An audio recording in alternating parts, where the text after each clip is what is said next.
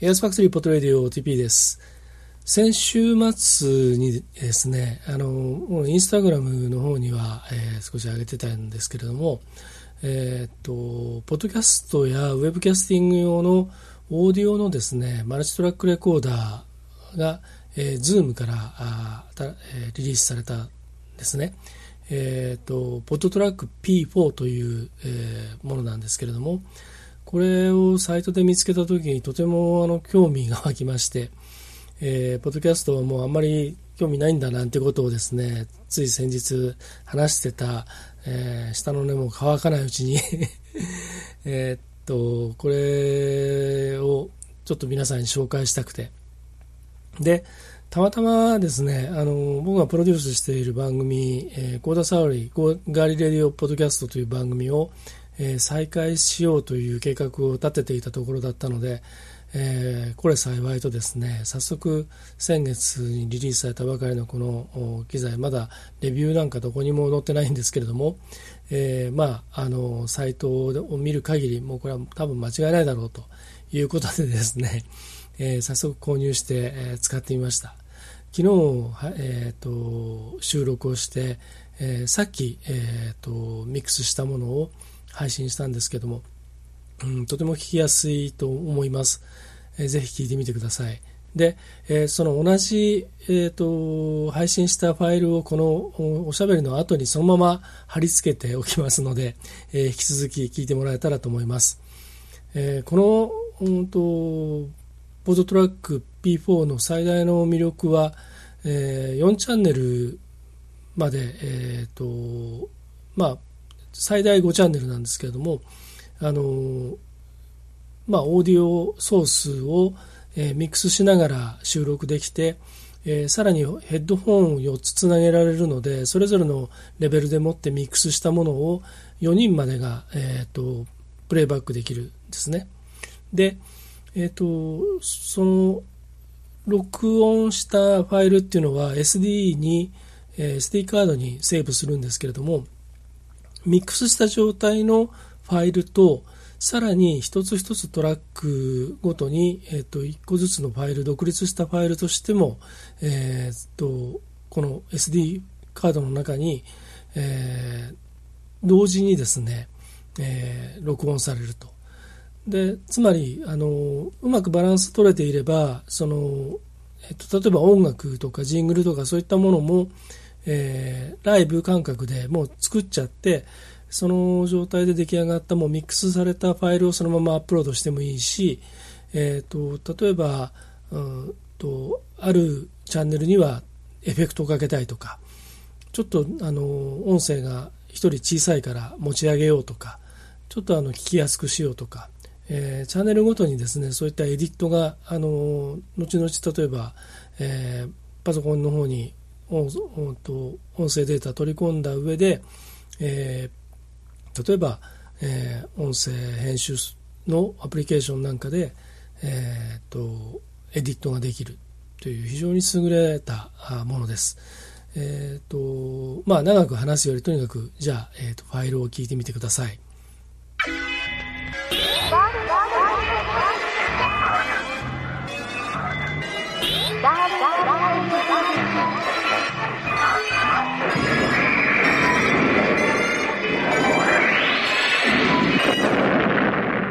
ガーリーレディオポッドキャスト。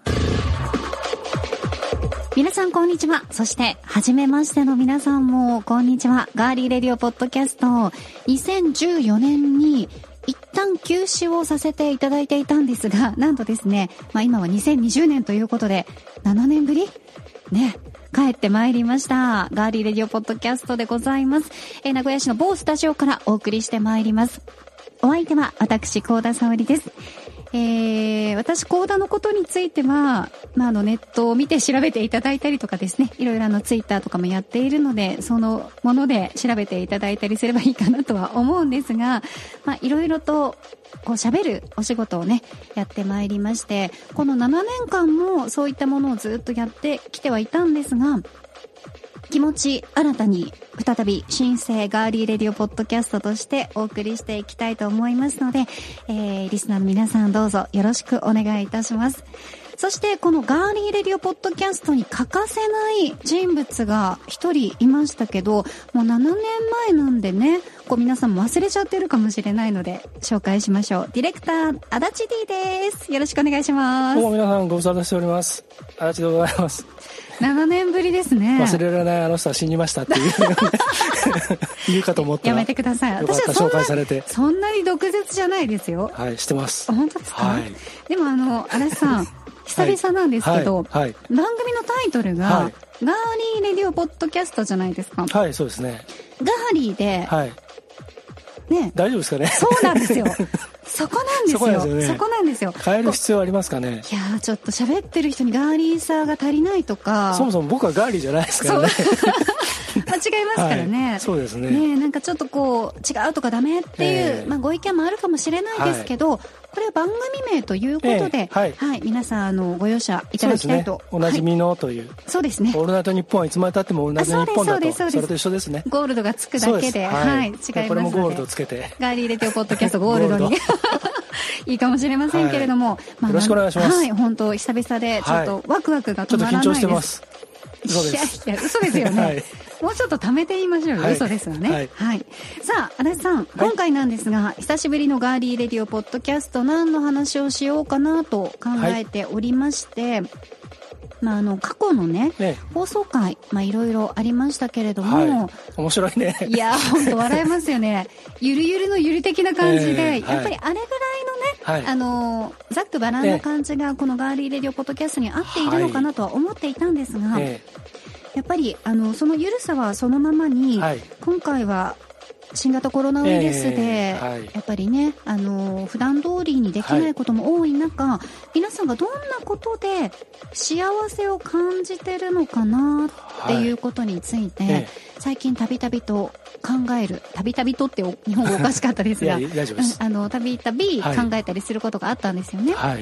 はい。で、あのーそしたらちょうど2020年版のはい。都道府県の幸福度ランキングというのが発表になっておりましたので、ぜひ、まあ、そのランキングを見ながらはい進めていこうかなと思っております。かしこまりました。はい、最後までお付き合いよろしくお願いいたします。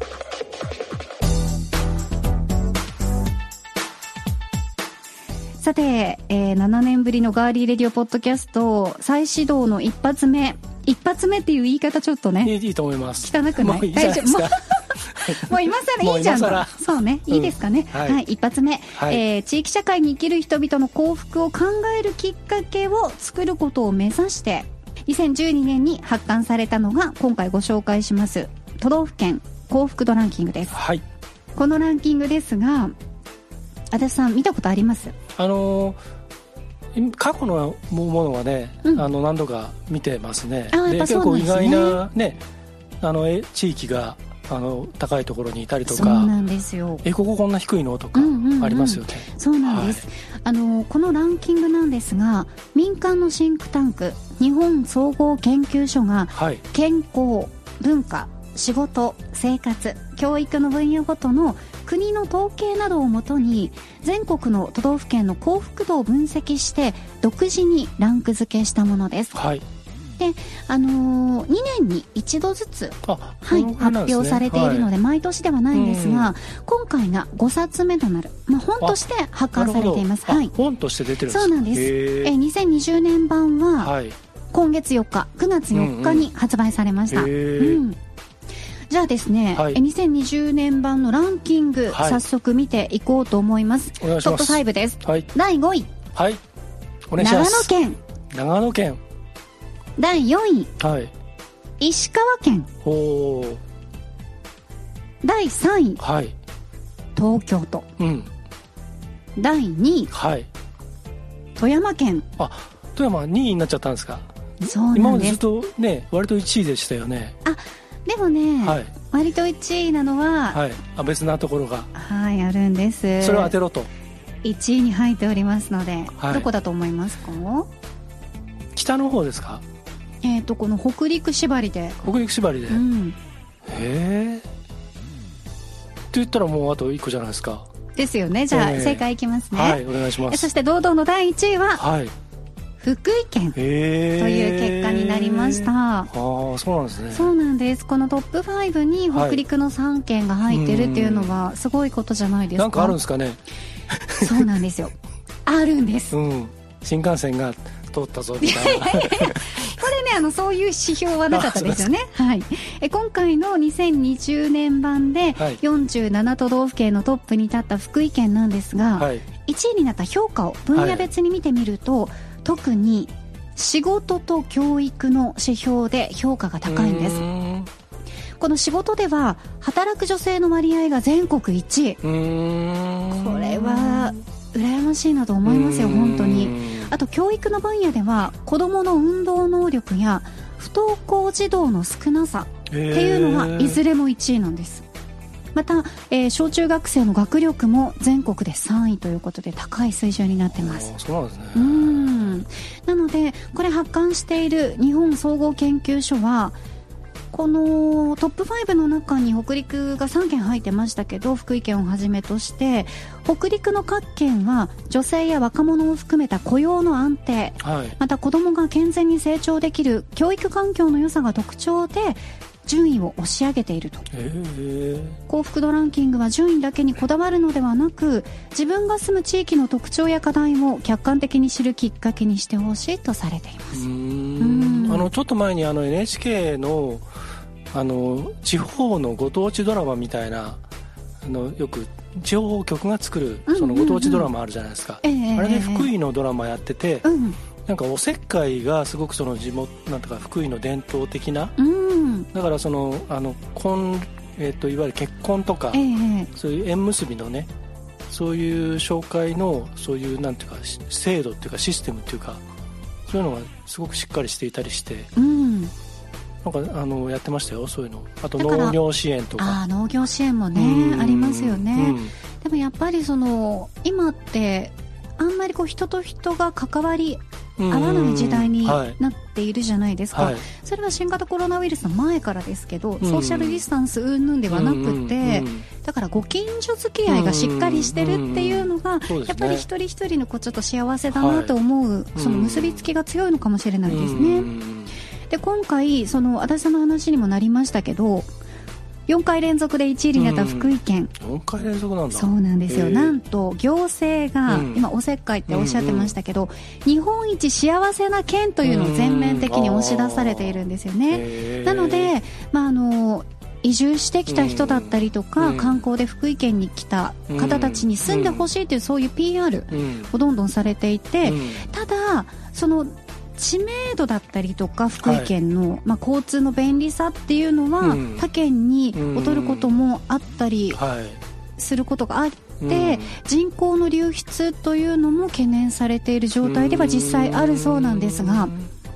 この新型コロナウイルスの感染拡大後にある変化が起きているんです、はい、何だと思いますか？ちょっと待ってください、はい、はい、答えは一曲お送りした後にはい。紹介したいと思います。空が白い日だった。猫は下を向いて歩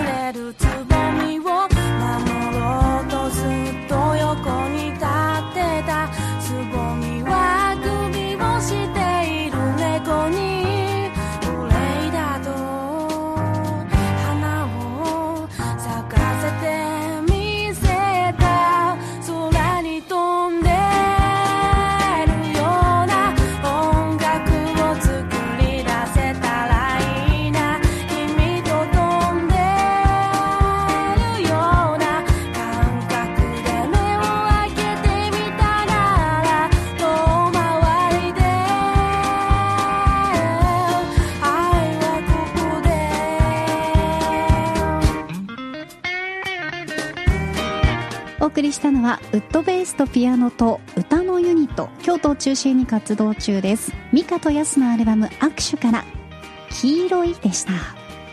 いいですねミカさんのこの声が優しくて。かふわっとしたねそう。感じのね。そう幸せな気持ちになれますね。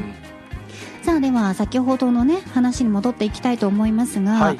え福井県そういうねこうどんどんどんどんあのみんなに来てほしい移住もしてほしい観光にも来てほしいっていうようなこともあったけれども人口の流出も懸念されていはい。る状態で、新型コロナウイルス感染拡大後にある変化どんな変化が起きましたかっていうことをね、質問してましたけれども、なんだと思います足立さん。なんでしょう。そのコロナのその自粛だったりとかあのなかなかこうそういうなんていうか中でうん。変わってきたってことですか？変わってきたわけではない。もともとあったものがこう生かされるようになったっていうことですか？そうです。だから相談が増えたっていうことなんですけどお相談が？〇〇の相談が増えたということです。何でしょう？正解いきますあおよ願いします。移住相談が急増したんです。え福井に移住する？そう。移住したいっていうのが、はいはい。はい。あのすごく増えたということえでそれはなぜ？え例えばですね先月8月、うまあ、1ヶ月の福井県への移住相談窓口への相談件数っていうのは、はい。こう春頃からすると2.5倍に跳ね上がっていって、はい。これ理由がちゃんとあるんですよ、えまあ、特に東京だとか大阪とか、名古屋ももちろんですけえど、はい。大都市部で暮らす若い女性だったり、はい。まあ、家族などからの相談が目立つということで、えここで福井県が他の他県よりもはい。違うところというのは、相談に乗るだけじゃなくえて、うん。あなたが今、えー例えば来月移住してきたら、うん。就職先斡旋します。なるほどね。うん。U ターンや I ターうん。ンつなげようっていうそのかなり手厚いそうなんですよね、はいはいサポートが。はい、なのでそういったあの取り組みを強めているというのも、まあ、この1位になった強みかなと思うんですけどあと実際にその移住をされた方の、まあ、感想としては、満員電車ではい。毎日1時間から2時間以上通勤あ通勤に費やしてた方が、はい。同じ町内の農業や観光に関わる施設の職場までうん。現在は車ではいはい。10分余りの通勤時間になりましたと答えていらっしゃる方もいますしまあ、都会の人は特にね電車乗るのにちょっと抵抗がねね。あるから車でうんうんね、うん。行けばその誰かとこううん。接なんかいわゆる濃厚接触は避けられますしね。うん。それだけでも安心ですよね、そうなんですよ。あとはあのインターネットがあれば、うん。情報面でも都市部との差はそんなにないと考えている方が実際多いそうです、ああ福井だけ繋ががらないってことはないですからね。そういうことなんですよ。そう。でも福井イオンがないんですよね、なの、うん、福井だけないんですって。えあのそうなんだ。今は知らないですけど、うん。以前はなんかそれが割と有名な話で、えなぜか福井にはイオンがないってへえまあなくても別にいいですけどね。他他のものがね ありますからね、まあでも実際に足立さんは福井県行かれたことあはあります僕昔はあの仕事でうん。それこそ月1ぐらいでも行ってましたし、あのー学生時代はあのね泳ぎに若狭湾とかうん。水晶浜の方とかカニを食べに行ったりとかカねニサバ、あサバもはい、ね美味しい。焼きサバがねめちゃめちゃ美め味しちゃめちゃ美いですよね味しいですからね。あのーそうですね。うん福井は割とあの食べ物も美味しいし人もいいなという感じの印象が昔からありますね、すね。比較的ね中部エリアから近い、うんうん。その北陸三県の中では一番ね手前ですからね。ですから、まあ、そういった部分では、うんうんうんはい。私もあの温泉とか結構好きで。あれ福井は何温泉が有名ですか、えっ、ー、とねあわら温泉とかねやっぱかり。あとは福井県かな？山中山城も福井ですっけ？山中温あれは石川か石川の方じゃないですかね。でもやっぱね、う北陸はなんだかんだね、うん。北陸三県はいろんな文化も含め食べ物もいいですよね。そうですね、はい。本当にあの敦賀インター降りた後にはいはいすぐある昆布館とかテンションが上がるんですよ。ね小餅昆布を。あそうそうそうそうそう。い小ろいろ好きですもんね好きですね。はい。もう、はい。お寿司も小餅昆布がいいっていう、ありますけど、はい。まあ、余談になりますがちなみに、えー私たちが住む愛知県はい。を含む東海3県、うん。えーランキング今年のランキング2020年版でいくと、はい。え岐阜県が14位、うん。愛知県が13位うん。三重県が12位ということで、うん。わりかし上位の方にうん。ありましたね。3分の1ぐらいのそうとこですそうですろにいるとそうです。はい。うん。でまあ足立 D が育った静岡県ははい。21位、うん。うん。低いんだ。いやいやとんでもございません。私が育った長崎県、はいはい。長崎はちょっと大変ですよね。台風でね。そうなんですよね。ねえ気の毒ですけど頑張ってほしいですね。はいそうですね、はえーなんとはい。43はい。位でございました。いえー、なんで？やーねやっぱりこれほらそれ市場住んだ人の調査でしたっけ、あそうです。その外から見た、はい。そのあの町に住みたいなじゃなくて、はいそのそこに住んでる方々のアンケート。分析あの分析なのでこれはうん。健康文化仕事生活教育の分野ごとの分析なのでか。行政の取り組みも含め。そういうことです。へー。なので住みたい街ランキングとかとはまたちょっと違うんですよね指標がね。そうなんですよ。そんな低いいんですか長崎？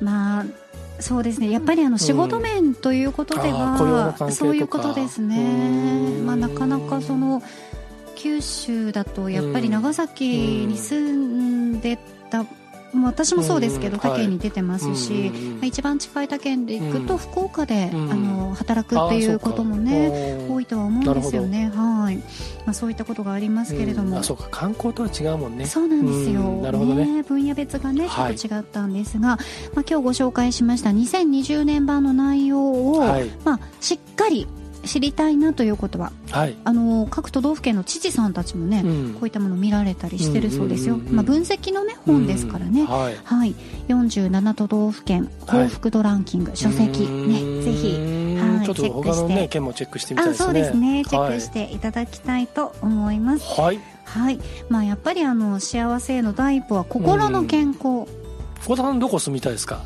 え私ですか、はい。この愛知県からね。例えば出るとしたらうーんやっぱり海があるところがいいので、暖かいとこがいいから。南の方がそうですね。やっぱり南育ちなんでうん。南がいいです四かね。国の南側とか。あいいですね。あでも長崎がいいですかね。やっぱり。ね。うん。育ったところ。ーもう本当にね皆さんに言いたいこの時期はね、はい。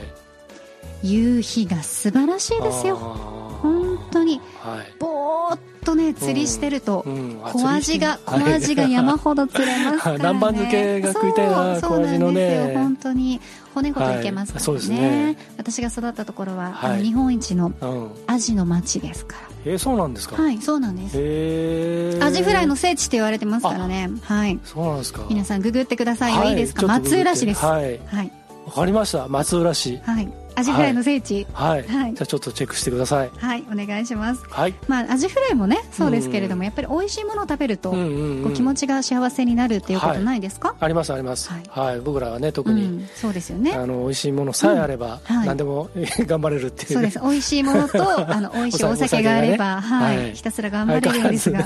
相変わらずこの番組は酒推しでそうですよ、いきますけどね,、はい。もうね。これからの季節、食べ物も特にね。うん、美味しいですから日そう本酒なんです、はい。はい。秋の時期はねええ。美味しいものがいっぱいなんですが、はい。ここではい。お知らせでございます。はい、はい。あの大手のお弁当チェーン。はい。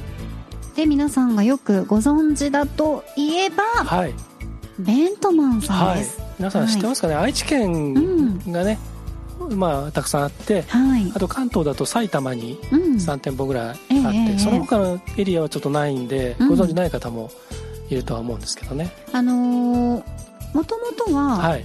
大手のはい。お弁当チェーンの一員であった、はい。このベントマンの創業者の方が、はい。名古屋で仲間と一緒に立ち上げたのが、はい。このベントマンなんですよ。そうですね。は、はい。いで足立さんなんとですねはい。来年の3月で、はい。ベントマンさん、はい。30歳のお誕生日30周年を迎えられます。おおめでとうございますということで盛り上げていかなきゃ。そうなんですよ、はい。この30周年の節目を前に、はい。現現在はい。とあるプロジェクトはい。が進んでいるということで、はい。クラウドファンディング行われているんですよね、ええはい。足立さんちょっとこれ紹介していただいてもよろしいですか？あのまあ、ベントマンさんがですねあの、まあ、と今小田さんが言ったみたいに、ええ。30周年に向けていろいろ盛り上げていくんですがやはりその長いその年月の中でそのオーナーさんたちがねあのご高齢になったりとか代替わりがあったりとかいろんな部分であのどうしてもちょっとお店を続けられないオーナーさんがいたりとかええ。まあ、そういったところもいろいろねあのせっかく美味しいまた地域に評判のお弁当屋さんなんでそれをまあ残してっていただいたりとかだつないでっていただいたりとか、まあ、そういったことでそのいろんな意味で盛り上げていこうということでそのおなるべくたくさんの人も巻き込もうと、うん。要するに資金を集めるだけじゃなくてええ。巻き込もうっていうことでですね、一緒にみんなで盛り上がっていきましょうと。でたくさんの人で美味しいものを一緒に食べましょうというのがこの企画だそうです、うん。なのであのよくねあの支援、まあ、クラウドファンディングってご存知の方たくさんいると思うんですけどもはい。いくらかその投資投資というか支援することによって何がしかのリターンがあるというものですが、まあ、とかくそのリターンがねふわっとしてたりするものが多いと思うんですけど、はいはい、はがきが送られてきたことありますと かね、なんかよはいくわかんない、なんか メールが来て終わりとかね、なんだそれってのありますけど、どこだとは言わないですけど、うん。ただ応援したい気持ちがね、そうですよ。そそう。うだから別にハガキが来たっていいんですよ。それでもいいんメールが来たって嬉しいんです。あ頑張れ頑張れ、う。ん、って思えるところはね、そうそうそうそうそう。でこれはベントマンさんの場合はですね、例えばどういう感じになってるんですか？1500円で支援するとするじゃないですか、はい。そうするとねなんとね1800円分のそのお弁当が買えるチケットがもらえて、えってこと300円得すはるんですよね、お弁当結構そのうん、3つぐらい買えたりしますよね。はいはい。私ベントマンさんのあの南蛮弁。はい、鶏南蛮弁当。あれが好きで、今ねめちゃくちゃ美味しい。9月からはい。カキフライが始まったんで、これがねおい美味しいんですよカキフライ。カキフライはね。変な店行ってね食べるより美味しいダメです。よそういうこと言ったらね。はい。でカキフライ弁当とか、ええ。カキフライとじ丼とか。あ美味しいですね、うん。卵で閉じてあるやつですね。いろいろあるんですけど、うんまあ、とにかくそういうお弁当が買えますよと、はい。だから例えば1500円払っても1800円返ってくるんですね、うんうん。でさらに例えばそのお弁当のフィギュアとかね昔ノベルティであったもあのとかね。はいはい、はい、そういったものをつけてくれたりとか、ええ。ええだって5000円の,、うん。あのやつなんかだとうん。6000円返ってきてさらにウィンドブレーカーまであもらえちゃったりとか、ええすごいですね。8000円のなんかすごいですよそれちょっと詳しく教えてください。はだえ8000はい。円だと8000 8000円？8000円で、うんまあえっと5000円までは、はい。そのごえっと支援金額にプラス、はい。えっと何割かのバックで得するって言ったじゃないですか、はい。で8000円だけちょっと変わっててええええ。8000円出すでしょ、はい。そうするとね4500円分返ってくるんですよ。うんうんうんうん。であとじゃあ、えっとよね、3500円分はどうなるんだっていうとですね、はいはい。これがねあの自分の好みの食材でオリジナル弁当を記念要するにアニバーサリー弁当みたいなものを作る企画に乗っかれてでその命名権までもらえるという。はい。だからそのねはい。30周年スペシャルなんとか弁当っつってはいあので何々区の誰々さんがうん。命名したアイディアのなんとか弁当ですみたいなね。うんうんうん。そういうキャンペーン、ええいいですうんね、好きなもので作れるんですよ弁当が私も考えましたよ。はいぜひ教えてください、いいですか、はい。これあのあなたが選ぶ食材っていうことで、はい。まああの私ね、が、小餅昆布かきフライ味フライ弁当とかそういうやつ。違いますよ。そんなやつじゃないです。とにかく、はい貝が食べたいのでわかりますよね、この時期だと牡蠣とか、まあ、その赤貝だとか、ええ。つる貝だとか もう何でもいい、はい。貝が使ってあればいいんです、はい。で命名はあさりご飯みたいなあもうもうそうです、はい。そうです。それでちょっとあの風味付けに日本酒なんかがね、ええ。はい。ええ。使ってあればね、はい。うん、最高だなと思いますけど、あのねベントマンね、あはの量り売りができるんですよこれから。日本酒の。い、すごい。そうだからあのテイクアウトができるようになったんですよ。日本酒のテイクアウト、うんうん。量り売りでね。え？例えば1合くださいとか2それは合くださいとか。各店舗でですか？あのね多分ねまだちょっと詳しくはあれなんですけど、ええはい。おそらく直営店から始めていくと思うんですけど、へえへえそうそういうのがねできるんですって。すごくないですか？だから例えばお弁当じゃなくても酒うん。そのそういうなんていうの？旬のねうん。あのおかずのやつあるじゃない例えばカキフライとか、はいはいね、それと日本酒とこう買っていくとか。晩酌セットを自分で選べますね。そうそうそうそうそう。へえいいでしょ？いいです、あうん。め命名命名、はいはいとにとにかく貝が食べたい弁当、はい、これです、はい。センスがあるんだかないんだ。か そのままですからね、とにかくうんいいと思います。い。いですか？このさんが一はい生考えたということで、そうですよ。はい。はい。本当。というですね、うん。ものを、えーこのガーリーレディオポッドキャストはい。では応援していこうと。はい。はい。これがね9月の15日なんですよね。締め切りが。あもうじゃあもうすぐですね。です。間もなくですね。はい。これ言い出したら今すぐはい、ねとりあえず1500円うんうんうんうんうんで1800円返ってくるんですよ。うんうんうんうん、はい。うん OK です。そんな感じで。へえ、いやこれはいいですね。ベントマンの CM もぜひ聞いてください。あそうですね、はい。あの僕が作りましたんで。ダンダンスをね。はい。はい。一緒にみんなで踊ってください。ね可愛いダンスですので、はい、ベントマンダンスで、ははいい、ググっていただきたいと思います。はい。はい。まあでも、こういうね、ベントマンのその30年の歴史はい。をね、盛り上げることに、このガーリーレディオポッドキャスト携わっていけるっていうのは、はい。すごく嬉しいことですよね。どうしました、はい。ちょっと今鼻が鳴っちゃいました。あ、なかなか、ふって言いましたよね。はい。うんなんかお腹が減ったんだかあお腹がはい。まあ。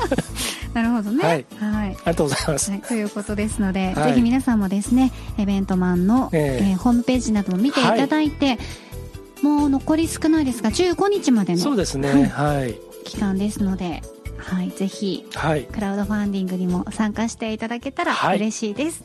はい。ではね、エンディングのお時はい。間ということで、あっという間の30分でしたけど、久々の収録ですがいかがですか小田さん？そうですね。なんかもうずっと最近はね、はい。ここ数年は、はいニュース読んだりね中継行ったりねはい。番組やったりとか、はい。い、ろんなことをやってきましたけど、今までちょこちょこやってきてたことをガッとやってきたね、えあの数年だったなとは思うんですけど、やっぱりいいですね。あこのポッドキャストっていうのは皆さんに、まあ、ラジオとかと同じですけど絵が見えない分、ーはい。うん、その想像力がかきたてられるっていうのもあると思いますけど、やっぱり私は掛け合いが好きですね。掛け合いの番組がね、はい。とっても好きだなっていうふうに思いましたので、はい。まあ、またちょっと若干ゆるゆるではありますけれども。ね楽しんでいただくような番組をねあのやっていきましょう。あんまり木をてらわずに、そうですね、はい。足立さんこれあの以前のガーリーレディオポッドキャストみたいに、はい。皆さんからのメッセージだとか、あはいそういったものはどこ,、どこで？はい。はい。あのですねあのぜひあのメールでお寄せいただければと思います。はい。はい、えー、とメールアドレス等々につきましてはこの番組の配信のところに載せておきますので、えーそちらの方からぜひお寄せください。はい。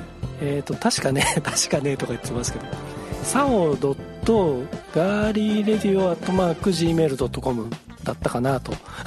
あとでちゃんと正しいの、はい。正しいのを載せますが。ああの一つお知らせです、はい。あのこの番組の、はい。えー、とウェブサイトできましたので、ウェブサイト。はい。で、この番組は Apple Podcast、はい、Spotify Podcast、Google Podcast、はい、そして、えっ、と、YouTube の方では、えうん。えっと、動画ではないんですが、はい。YouTube でも楽しんでいただけるようにしていきます。やったはい。はい。いろんなプラットフォームで楽しんでいただけますんで、ちなみに私ははい。Spotify で、ははいい楽しんでおりますので。いいと思います。本人が楽しんでます過去の番組をね。Spotify でこの番組が聞けるなんてもう幸せすごいですよね。幸せもんだなお前ら。はい。寝る時に聞くとね、はい。ちょっと寝れなくなるという可能性もありますけれども、はい、ということで、はい。まあ、7年ぶりお送りしてまいりましたガーリーレディオポッドキャスト、はい。次回も、はい。ぜひ楽しみにしていただきたはいい。と思いますが、続きますよ、ちゃんと。うん、そうですねこれからは、はい。あのこれからはっていうか 7年も間を空けたりはしませんので、はい。ご安心していただきたいと思います、どうぞお楽しみに。はい。ガーリーレディオポッドキャスト、ここまでのお相手は、私、高田沙織と、えーディレクターの足立でした。どうもありがとうございました。また次回お楽しみに。